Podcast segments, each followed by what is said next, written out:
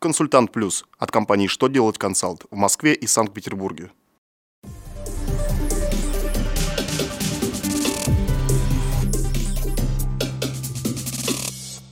Добрый день! Для вас работает служба информации телеканала «Что делает ТВ» в студии Ольга Тихонова. В этом выпуске вы узнаете, нужно ли начислять НДС при возврате арендованного имущества с неотделимыми улучшениями, почему в отпуске за свой счет болеть невыгодно, как Минфин России предлагает наказывать аудиторов за ложные заключения.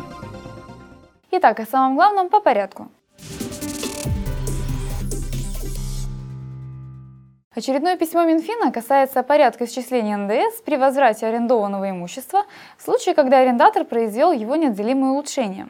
Финансовое ведомство разъяснило, что одним из объектов обложения НДС признается реализация работ, в том числе и безвозмездная, поэтому передача арендодателю результатов выполненных работ по созданию неотделимых улучшений арендованного имущества, даже если они были произведены подрядной организацией, является объектом обложения налогом на добавленную стоимость. Соответственно, при безвозмездной передаче неотделимых улучшений арендатор должен исчислить НДС, исходя из их рыночной стоимости. Фонд социального страхования по Республике Саха разъяснил, что за болезнь во время отпуска за свой счет пособие по временной нетрудоспособности не положено.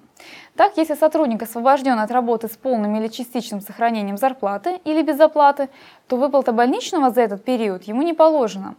Следовательно, ФСС не будет возмещать пособие по нетрудоспособности, а работодатель оплачивает первые три дня болезни сотрудника.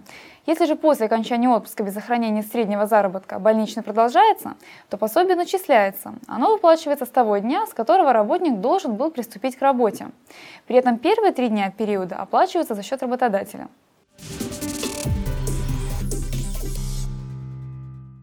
Проводится публичное обсуждение подготовки проекта введения уголовной ответственности за заведомо ложное аудиторское заключение.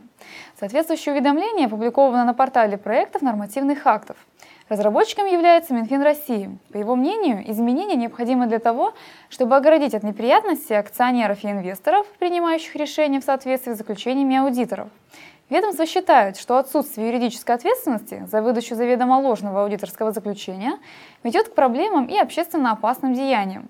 Напомним, что по результатам аудита бухгалтерской финансовой отчетности организации выдается аудиторское заключение, которое является документом, подтверждающим достоверность отчетности. На этом у меня вся информация. Благодарю вас за внимание и до новых встреч!